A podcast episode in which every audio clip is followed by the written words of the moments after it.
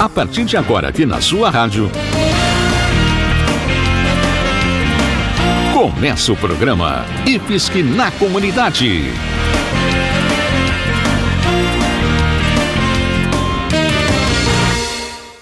Nosso abraço para todo mundo que nos escuta em Jaraguá do Sul, Guaramirim, Corupá e Massaranduba. Começa agora o programa IFSC na comunidade, onde a gente sempre traz informações úteis e curiosidades, além de lembrar quando tem vagas para você estudar de graça nos cursos do Instituto Federal de Santa Catarina, o IFSC, uma das melhores escolas profissionalizantes do nosso país. Fique por aqui e se quiser participar com alguma dúvida ou comentário, mande uma mensagem pelo Facebook do IFSC de Jaraguá do Sul. Acesse também o site ifsc.edu.br barra rádio e ouça este programa pela internet ou no seu celular. Repetindo, ifsc.edu.br barra rádio. Estão abertas as inscrições para 70 vagas em cursos de ensino médio técnico no IFSC em Jaraguá do Sul. São 35 vagas no curso técnico integrado em Química e outras 35 vagas no curso técnico integrado em Modelagem do Vestuário. As aulas iniciarão no primeiro semestre de 2021. As inscrições são online e devem ser feitas no portal de inscrições até o dia 15 de dezembro. As vagas são para estudantes que que concluíram o ensino fundamental até a data da matrícula, que será no dia 22 de janeiro de 2021, para os aprovados em primeira chamada. Não há cobrança de taxa de inscrição. Dentro do site do IFSC, o interessado deve acessar o sistema de inscrições, clicar em Quero me inscrever, selecionar o município ou o campus onde deseja estudar, selecionar o curso e preencher os dados solicitados. Precisa também assinalar a opção opção por ampla concorrência ou sistema de cotas para escolas públicas. Por fim, deve conferir os dados do comprovante de inscrição e fazer a impressão do comprovante. O processo seletivo será feito por sorteio público às 15 horas do dia 17 de dezembro. A lista com os selecionados em primeira chamada será divulgada a partir das 18 horas do dia 22 de dezembro deste ano. Os selecionados em primeira chamada deverão fazer a matrícula online entre 22 e 29 de janeiro do ano que vem. Caso as vagas não sejam preenchidas integralmente após o período da matrícula da primeira chamada, haverá uma segunda chamada e formação de fila de espera para o chamadão, conforme o cronograma previsto no edital disponível no site. Lembrando que nos cursos técnicos integrados ao ensino médio, também chamados de ensino médio técnico, o estudante faz o ensino médio e recebe formação técnica com a mesma matrícula. Você está ouvindo o programa IFSC na Comunidade. Hoje, o egresso do IFSC no curso de licenciatura em Física e mestrado em Educação Científica e Tecnológica pela UFSC, João Otávio Garcia da Silva, que já falou aqui no nosso programa sobre a importância de se discutir ciência, continua o bate-papo com a nossa estudante Poliana Teles do IFSC. E agora o assunto é sobre o fenômeno que a nossa sociedade vive hoje do negacionismo científico. Vamos conferir? O negacionismo é um fenômeno que tem ganhado muito destaque nas discussões então, queria saber o que você tem para nos falar sobre esse fenômeno do negacionismo da ciência e, e, quais as consequências. Quando a gente fala em negacionismo da ciência, isso hoje em dia caiu na boca do povo e está muito recente, como se fosse um fenômeno que começou aí com a pandemia de Covid-19. Não que esse fenômeno não esteja sempre sendo transformado e reinventado, mas o, o se posicionar contra os processos e resultados da ciência, por não entender, por entender e querer negar, por interesses pessoais, por interesses políticos e por aí vai, é um fenômeno que não é novo, né? Eu diria que talvez ele remonta até onde começa, digamos, se é que a gente pode dizer, onde começa a atividade científica como a gente conhece. Então, o que eu vou falar aqui agora talvez é tentar trazer um pouco para o nosso contexto, porque o nosso contexto é potencializado, e aí, inevitavelmente, eu vou falar também de questões políticas, não de partidos políticos, né? Mas de questões políticas, de diferentes tipos de fanatismo, que normalmente a gente fala de fanatismo, só fala de fanatismo religioso.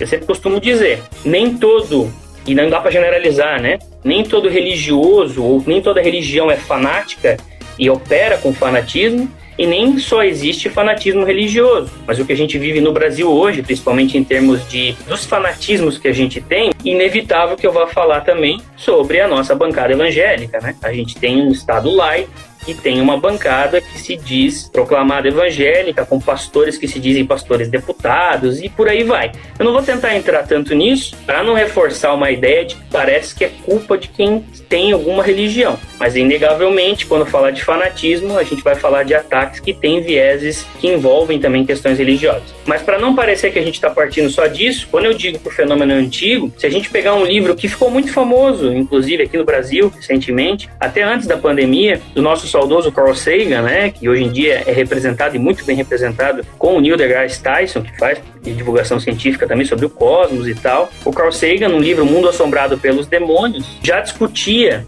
esse espírito negacionista, digamos assim, essa, essa tendência de tentar negar as ciências e com episódios muito bem conhecidos e muito engraçados em alguns pontos, não tão perigosos, talvez com o que a gente vive hoje, mas que viraram, de certa forma, entraram na cultura popular e em alguns casos até ridicularizados. A gente tratou isso com humor, como por exemplo o caso das plantações, que as pessoas marcavam círculos e as pessoas achavam que eram alienígenas, né? Então tava todo mundo tinha certeza que eram ETs contatando a Terra e tentando deixar marcas, e aí dois campesinos vão lá e dizem: "Não, é a gente que está fazendo isso". A gente faz isso para se divertir e tal. E aí você vê que o que se espera é que então as pessoas digam: ah, tá aí, tá mostrando que não é isso, vamos parar de acreditar. E o fenômeno se inverte. Carl Sagan mostra isso, que depois que essas pessoas vêm a público, é que reforça-se a ideia de que existem ETs tentando entrar em contato com a gente. E aí falando: não, essas pessoas estão mancomunadas com a NASA para esconder a verdade da gente. E tudo que eles estão falando é tentando botar esses fantoches para esconder que na verdade estamos sendo invadidos por alienígenas. E esse movimento cresce e é um exemplo de negacionismo da atividade científica ou de outras atividades compromissadas com as ciências da natureza. E é muito parecido com o que a gente vive hoje, né? Então eu costumo dizer que, tanto na Terra plana quanto no movimento anti-vacina, da ideia da vacina causar autismo, que é, que é uma das coisas que já foi refutada há muito tempo, quando a gente chega na pandemia, que a pandemia serve como um tensor social, digamos assim, né? Porque ela consegue escancarar várias das coisas que a gente tentou esconder nesses anos, a estrutura que a gente tem na nossa sociedade, que é machista, que é homofóbica, que é transfóbica, que é racista e todos os ismos horríveis que a gente produz começaram a ficar mais claros hoje com a desigualdade social que a gente vive na pandemia. Então, o negacionismo científico é um movimento, são vários complexos de movimentos que crescem na história há muito tempo, mas eles são sim potencializados por agendas políticas, né? E aí o que eu acho que a gente mais sente hoje, a gente está chamando de negacionismo, eu costumo de dizer que agora o negacionismo científico, das ciências de forma geral, ele é o negacionismo da própria história humana. Tem uma, um compromisso, uma agenda política compromissada com negar parte de coisas sobre ciência que são convenientes para constituir também e para dar ideia do que seria um ser humano a gente pode notar que tem gente negando a eficácia de vacinas, tem gente dizendo que a Terra é plana, que ela não é um, um esferoide oblato, uma pera é, achatada nos polos, como a gente costuma dizer, ou redonda, né? Mas tem gente também falando que questões muito importantes, como de gênero, por exemplo, são ideologia de gênero, para dizer que é como se fosse menor, porque é um viés ideológico, né? Como se a ideologia não constituísse quase tudo que a gente faz. Ou, por exemplo, questões onde se tenta justificar e tenta inferir que as mulheres mulheres seriam cognitivamente inferiores aos homens. E tenta, tem gente em Harvard falando esse tipo de baboseira e tentando dizer, nossa, isso tem dados científicos. Então, às vezes, usar a linguagem científica também é uma forma de tentar produzir um negacionismo, tentar distorcer discussões e reflexões sobre ciência. Ou, recentemente, os ataques que a gente vem vendo à população negra, com toda a violência que sofre, e as pessoas tentando relativizar isso também o pedido de voltar à ditadura militar, isso também é um negacionismo científico, é um negacionismo da história, a história também é uma ciência. Então eu acho que o importante é a gente ver que a pandemia agora escancara que negar as ciências é negar a história humana, porque é negar próprio, os processos com qual a gente se constitui. Essas pessoas, né, que têm essa agenda política, que estão operando por meio do negacionismo, elas querem formatar o que deveria ser um ser humano e como ele deveria se comportar. E aí a gente vê que esse ser humano normalmente não cabem as pessoas trans, os homossexuais, as pessoas negras, as mulheres, que isso faz parte de um processo e de um projeto. Com certeza tem pessoas que acham que a Terra é plana e talvez não tiveram uma educação de qualidade, que não tiveram acesso a materiais ou a oportunidade de vida que puderam fazer com que elas complexificassem as suas visões e dissessem, ó, oh, acho que a Terra não é plana. As pessoas que dizem, eu não vou vacinar meus filhos, porque isso aí dá um monte de problema. Com certeza, boa parte dessa população as vítimas, digamos assim, do negacionismo, elas não tiveram acesso a essas discussões. Mas aí a gente olhar para um político, um chefe de Estado, como se eles fossem estúpidos, é estupidez nossa. Essas pessoas estão atreladas a um processo e a um projeto de humanidade que perpassa utilizar a linguagem científica quando me for conveniente. Então, acho que de uma forma geral, o que fica é a gente vive um momento onde o espírito da nossa época, nosso zeitgeist, um espírito negacionista. Isso não significa que isso nasceu agora e nem que isso vai morrer agora, porque isso sempre, como tudo que envolve a vida humana, as atividades humanas, faz parte de um processo e de um projeto onde a gente quer dizer, mesmo sem dizer às vezes, o que a gente quer e o que a gente espera da humanidade. Então, eu acho que o mais importante é entender que, como a atividade científica evolui e se produz e produz coisas na história, como o ser humano é produzido e se produz também na história, né? É um, é um movimento histórico. Então, a gente tem que avançar a ideia da ciência como selo também, porque senão a gente fica perto dos negacionistas. A gente tem que entender a ciência e as ciências como processo de transformar eticamente as nossas vidas e aí a educação e ciências como um projeto para fazer isso também. Então acho que vai por aí, digamos assim. Não sei se eu te respondi, pô, eu dei uma esticada, mas é porque eu acho que essa é a parte mais espinhosa, é onde eu espero que as pessoas também comentem, né? Não achar que dizer que é científico é suficiente e nem ridicularizar o que não é científico também é. A gente tem que se apropriar disso de forma consciente, né? Acho que é por aí.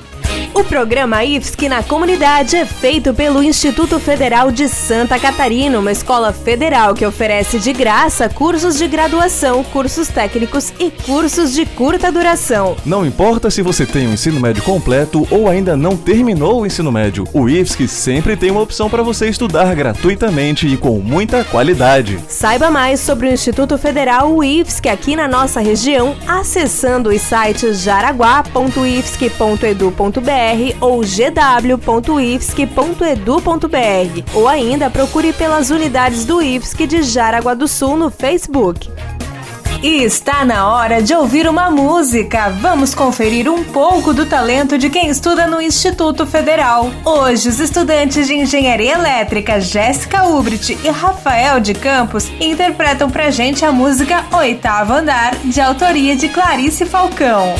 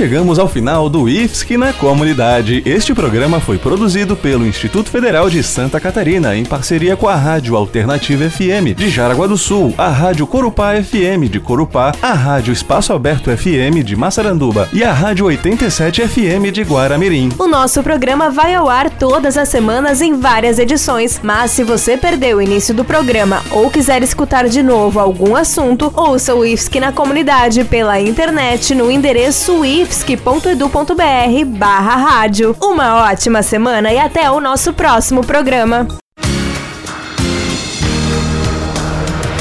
Você acabou de ouvir o programa IFSC na Comunidade.